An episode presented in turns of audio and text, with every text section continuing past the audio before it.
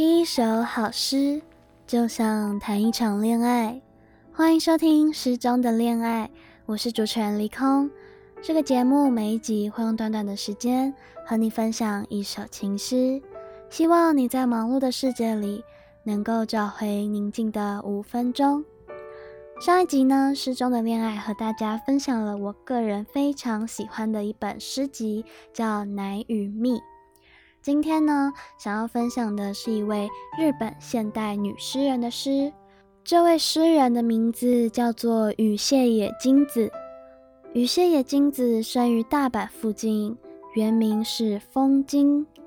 羽谢野晶子一生中一共育有十一名子女。我看到这个资料的时候，真的是吓了一大跳。想象一个妈妈要生十一个小孩，那个身体真的能负荷得了吗？这次呢，要分享的是羽谢野晶子的作品《乱发》。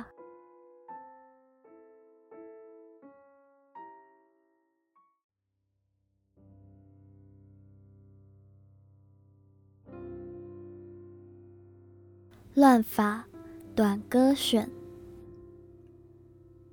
你从不碰这热血汹涌的柔软肌肤，你不觉闷吗？讲道，讲道，春天短暂，生命里有什么东西不求？我让它抚弄我饱满的乳房。我不要茶花，不要梅花，不要白色的花。桃花的颜色不会问我的嘴。人在追求真善美吗？哦，爱人，我手上这朵花红得炫目。昨夜烛光下，我们交换的那许多情诗，岂不太多字了？为了惩罚男人们的重罪，神给了我这光滑的肌肤，这黝黑的长发，经书酸涩。这个春夜。殿内的二十五菩萨，感受我的歌吧。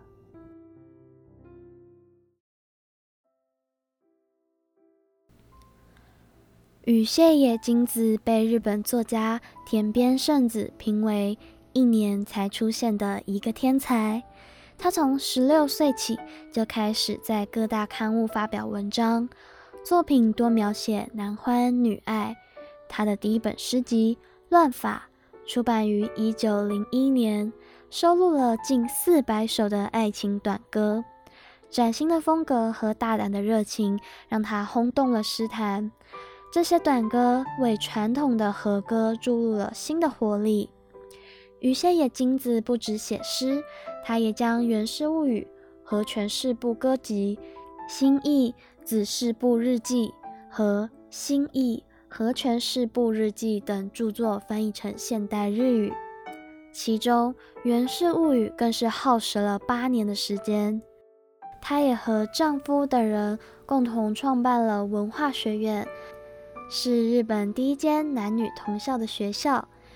这位诗人也有以动漫角色的形象出现在日本动漫《文豪野犬》当中，也是一个很有个性的人物哦。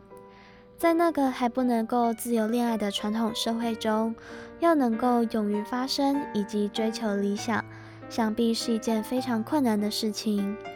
到现在，如果有人一出生反而就被指定了婚约，或是不能够自由的恋爱，反而是会被认为很奇怪、很特例的情形。谢谢你收听今天的《诗中的恋爱》，我是主持人离空。节目内容中的参考资料以及诗集，我都会附在资讯栏。有任何想法或是指教，都欢迎你留言或是来信。